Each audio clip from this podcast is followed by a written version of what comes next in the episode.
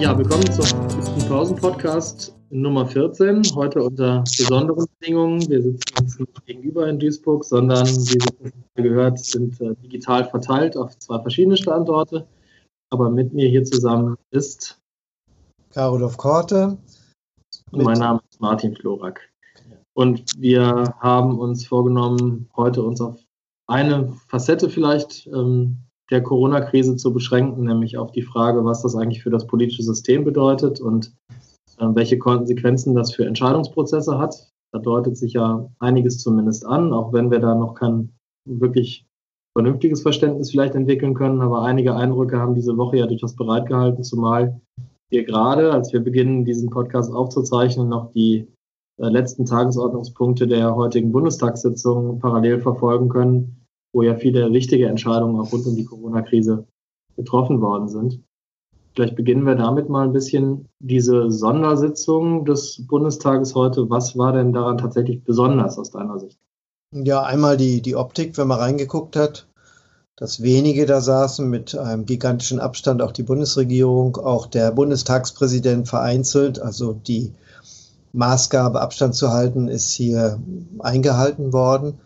Aber von der Optik kann man natürlich auch inhaltliche Schlussfolgerungen treffen, dass es offensichtlich ausreicht, mit weniger vielleicht auch wichtigere Entscheidungen zu treffen. Und das war ja auch Hintergrund des Tages, dass man das gigantische Wirtschaftspaket, was zu verabschieden war, auch das Infektionsschutzgesetz in dieser Richtung so zu beraten, dass man überlegt, wie kann im Notfall eigentlich ein Parlament entscheidungsfähig bleiben und nach der Stunde der Exekutive auch die Stunde der Legislative eigentlich auszurufen, was aus Sicht der Bürger äh, zentral sein muss. Wir können nicht nur mit Notparlamenten argumentieren, wir brauchen funktionsfähige Parlamente, die beraten, kontrollieren.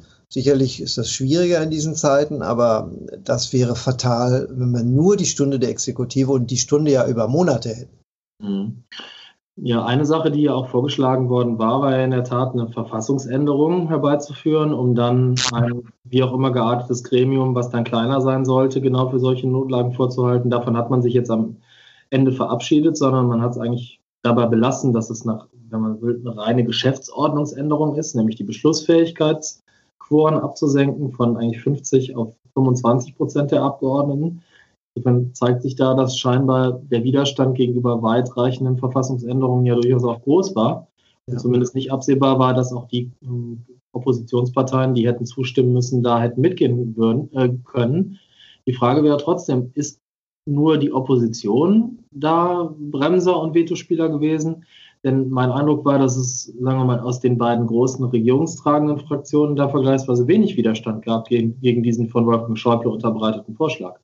Ja, erstmals hat man den Eindruck, dass die GroKo eben traditionell auch vor dem historischen Hintergrund die Opposition geradezu lähmt, marginalisiert. Das ist ja im Moment nicht der Fall, weil wir ja eine Bonsai-GroKo haben. Aber in dieser Stunde der Not geradezu hat man schon den Eindruck. Und Andererseits glaube ich, ohne die AfD hätte man diese Verkleinerung formal gar nicht beschließen müssen, der Beschlussfähigkeit, sondern man hätte sich so vertraut, dass man die Beschlussfähigkeit gar nicht hergestellt hätte, auch wenn der Raum praktisch leer ist, so wie es ja doch häufiger der Fall ist.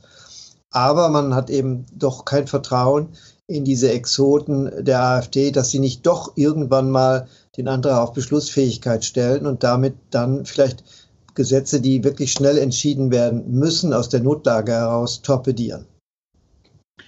Ja, wenn wir nochmal bei Notlage bleiben, ist natürlich auch die inhaltliche Beschlusslage des heutigen Tages wirklich auch Indiz dafür, wie tiefgreifend die Veränderung ist. Denn im Prinzip hat die Große Koalition ja heute, heute auch äh, einen Punkt beerdigt, äh, den sie fast schon wie eine Monstranz vor sich hergetragen hat in den vergangenen Jahren und Monaten, nämlich die Schuldenbremse und die schwarze Null als Wesensmerkmal dieser Regierung. Das hat jetzt gerade mal zwei Wochen gedauert in dieser Zuspitzung, um das eigentlich komplett zu beerdigen und genau das Gegenteil davon zu machen, nämlich eine ja. Schuldenaufnahme in ungeahntem Ausmaß und eigentlich ja doch im Prinzip könnte man vielleicht sagen, die Beerdigung dieser Schuldenbremse im Grundgesetz für absehbare Zeit. Denn wie man sich bei diesen Zahlen eigentlich vorstellen soll, dahin wieder zurückzukehren, das ist ja eigentlich fast unvorstellbar. Oder? Das hat, hat mich an die 90er Jahre erinnert, oder an die späten 80er keine deutsche Einheit ohne Friedensvertrag. als dann die Mauer fiel, war natürlich nicht mehr die Rede vom Friedensvertrag. Es sind so monstranzhafte, äh, wiederkehrende Formulierungen, die in der Diplomatie natürlich wichtig sind, weil sie auch Sicherheit schaffen im internationalen Umgang, aber doch in der Entscheidungsminute auch abgeräumt werden, offenbar, weil aus vielerlei Gründen natürlich niemand an einem Friedensvertrag international mit Reparationszahlungen damals ein Interesse gehabt hätte. Und niemand kann jetzt Interesse haben, diese schwarze Null irgendwie noch äh, festzuhalten. Ich fand aber heute auch nochmal interessant zu sehen, Frau Merkel ist ja in ähm, äh, freiwilliger Quarantäne, äh, wie man äh, auch ohne Kanzlerin mit dem Stellvertreter so eine Debatte dann praktisch eröffnet.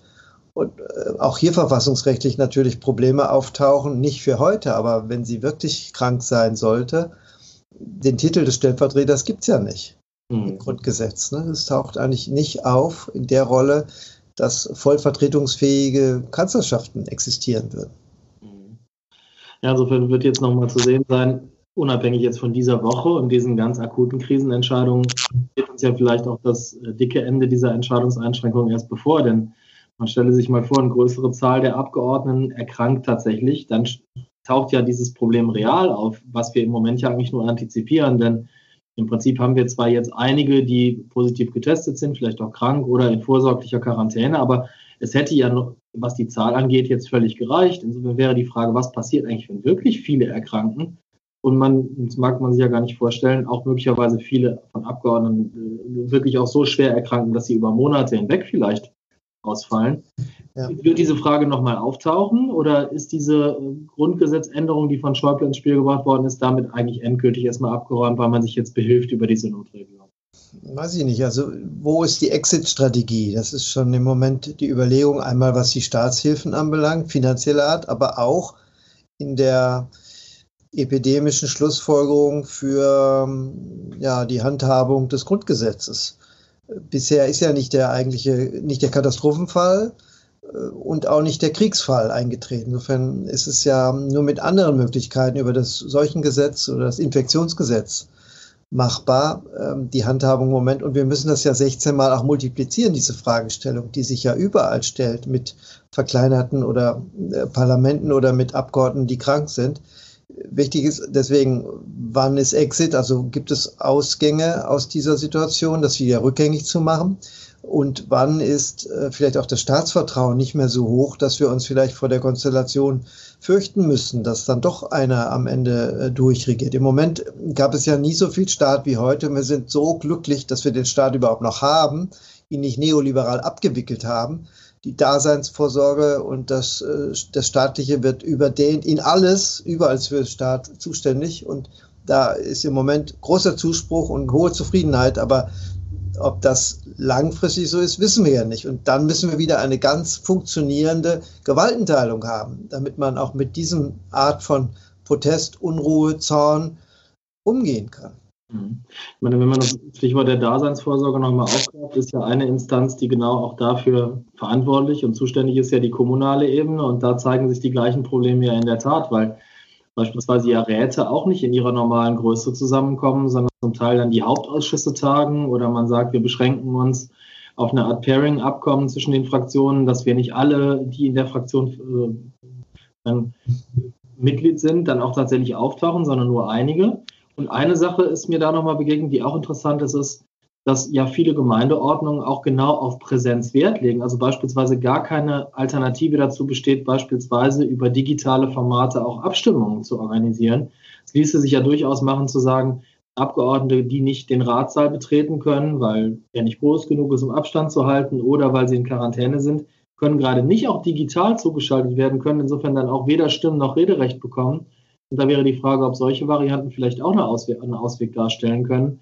Denn wenn man sowas eröffnet für den Ausnahmefall und das reglementiert, wäre das möglicherweise auch noch eine Variante, ohne institutionelle Anpassungsprozesse vorzunehmen, sondern eher technische Lösungen dafür zu finden, dass Leute, die nicht präsent sein können und Abgeordnete, dann auf diese Art und Weise ihre Präsenz ausgleichen können. Aber das hat natürlich im Hinblick auf den Strukturwandel von Öffentlichkeit noch eine andere Dimension. Wir sehen ja, wie durch digitale Medien, soziale Medien die Struktur von Öffentlichkeit sich fundamental verändert hat und wir ja damit noch dilettantisch umgehen. Wir wissen gar nicht, in welche Richtung sich die politische Kommunikation auch wirklich verändert. Oft haben wir den Eindruck, dass dieses Instrument so maßgeblich ist, dass sie die Inhalte auch verändert. Und hier wäre jetzt auch die Frage, inwieweit leidet vielleicht traditionelle Verhandlungsführung und Willensbildungsprozesse darunter, dass sie nicht in Präsenzkultur ausgeübt werden. So wie wir uns im Moment schwer tun, eine Videokonferenz zu managen, zu handeln, weil wir da wenig Erfahrung haben. Wenn alle im Raum wären, hätten wir Erfahrung, wie wir umgehen.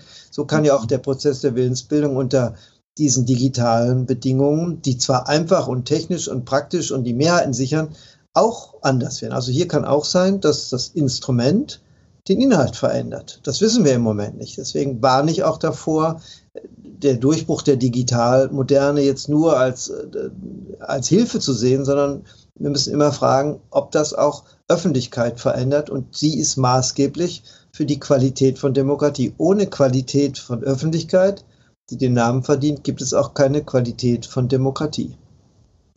Zumal ja die Gefahr auch besteht, dass sich solche Dinge auch in ähm, Policy-Aspekten zeigen, denn eine potenzielle Gefahr in solchen Krisenlagen kann ja auch sein, dass man einfach die alten Ladenhüter wieder hervorzaubert und eigentlich die Gelegenheit der Stunde nutzt, um irgendwas dann auch durchzusetzen mit Verweis auf eine Krisensituation, was man schon seit vielen Jahren diskutiert hat.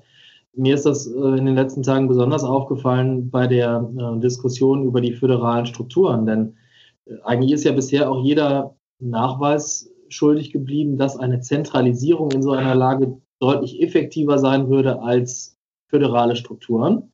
Und trotzdem diskutieren wir viele Dinge genau unter diesem Zentralisierungsaspekt mit zusätzlichen Vollmachten fürs Gesundheitsministerium und den Gesundheitsminister auf der einen Seite, bis hin aber auch jetzt zu der Frage, wer ordnet jetzt eigentlich welche äh, Zwangsmaßnahmen in der Öffentlichkeit an und dürfen die Länder da voneinander abweichen? Auch hier hat man das Gefühl, dass vielleicht auch der ein oder andere Unitarist diese Situation ganz gerne nutzt, um einfach das übliche Spiel antiföderaler Reflexe zu bedienen, obwohl es eigentlich dafür im Moment noch gar kein Indiz gibt, dass die Leistungsbilanz von Zentralisierung wirklich größer wäre. Also da scheint mir auch eine besondere Gefahr zu liegen in der Diskussion, dass der Föderalismus, der ja in Teilen sowieso nur noch auf dem Papier besteht, weil wir so eingebaute Einheitsstaatstendenzen haben und eine Orientierung dahin, dass er eigentlich fast endgültig unter die Räder gerät und vielleicht dazu noch eine Beobachtung, wer auch die Treiber solcher Prozesse sind. Denn es muss ja nicht alleine, müssen auch nicht allein die politischen Akteure sein, sondern vielfach ist ja auch diese Frage immer und immer wieder und manchmal auch penetranterweise von Journalisten gestellt worden, die sich eigentlich auch als heimliche Verfechter von Zentralismus outen und für föderalstaatliche Prinzipien scheinbar überhaupt gar kein Verständnis auf. Naja, wenn alle einig sind, waren Sie ja in den letzten Tagen als Journalisten unglaublich froh, dass Sie endlich mal einen Hauch von Streit hatten in der Willensbildung der Bundesländer. Deswegen haben Sie sich gleich darauf gestürzt und geradezu gefreut, dass man endlich mal wieder Unterschiede hat. Natürlich brauchen wir Unterschiede. Wenn die wettbewerbsmäßig daherkommen, umso besser. Aber gerade kritische Infrastruktur 16 Mal zu haben, beruhigt mich ziemlich, als hätten wir sie nur einmal. Da ist ein Riesenvorteil. Und zu der Machtteilung, die wir haben, kommt natürlich auch das politische Typenpersonal, was wir haben. Ähm, dieser Merkelismus, der ja den andere im Kabinett ja auch haben, der vollkommen unverdächtig ist, jetzt irgendwie durchzuregieren, das hilft natürlich in der Situation auch. Und es führt sogar zu dem, wie Merkel sagte, in der Lage zu lernen, auch bei ihr selbst. Niemals zuvor hat sie so erklärt, begründet, ähm, ausführliche Beispiele gebracht, in, äh, in einen geradezu Erklärmodus verfallen, was sie jahrelang nie gemacht hat, um jede Maßnahme auch einzuhegen und damit das Beste gemacht, was eine Demokratie hat, nämlich äh, legitimiert zu entscheiden, Rechenschaft abzulegen, zu begründen. Das gehört eben auch zur Qualität von Demokratie dazu. Und nicht zu sagen, wir machen das jetzt einfach im Sinne einer äh, Basta-Politik oder auch mit so einer Entschiedenheitsprosa. Das passt überhaupt nicht zu Merkel und vielen anderen der Minister auch. Auch das schützt uns letztlich davor, vor populistischen Versuchungen, die natürlich in der Luft liegen, unter epidemischen Gesichtspunkten. Ja, das könnte dann auch jetzt Aufgabe sein, in den kommenden Wochen mal ein bisschen im Blick zu behalten, wann auch dann die ersten Stimmen vielleicht laut werden, die sich dann gerade die Verlängerung der großen Koalition noch wünschen, ja. die wir jetzt äh, einerseits seit drei. Merkel auch. Ne? Ja, genau. Also ob wir nicht am Ende genau das sehen, dass die Revitalisierungsschübe von außen so riesig sind, dass man eigentlich äh, froh ist, dass wir da einerseits nicht nur Profis am Werk haben, sondern auch ja, Großkoalitionäre, die ja auch bereit und in der Lage sind, sich zusammenzuraufen und vielleicht auch insofern unterschiedliche Pole zusammenbringen, dass sie auch erstmal unverdächtiger sind, äh, einen eindimensionalen Durchmarsch zu organisieren, weil sie an sich auch sehr heterogen sind und äh, ja, insofern dann Positionierung, wie wir das in anderen Ländern gesehen haben, wenn wir in Ungarn zum Beispiel mal da hingucken, da sind sie ja ganz unverdächtig, dass sie solche Phänomene dann auch ein bisschen zurückhalten können. Insofern können wir vielleicht für die nächste Runde schon mal vorhalten, uns anzugucken, ob dann die ersten Rufe kommen, dass Merkel das nochmal machen muss. Ja, wenn wir alles verlängern im Moment, ausdehnen, ohne Exit-Strategie kann ja auch sein, ohne Exit äh, die, die Serie der Großkoalition fortzusetzen. Nein, ich sehe das nicht, aber hm. es wäre eine, ja, eine, eine Traumebene. Ne? Aber der politische Podcast nähert sich dem Ende, ne? wenn ich das richtig sehe. Ja, in der Tat, auch im neuen Format, aber die nächste Folge kommt bestimmt, aber dann vermutlich auch wieder in nicht ganz so optimaler Tonqualität, wie wir das vielleicht bisher hinbekommen haben. Aber ich hoffe, das Zuhören hat sich trotzdem gelohnt. Vielen Dank fürs Interesse heute und bis zum nächsten. Ja, vielen Dank.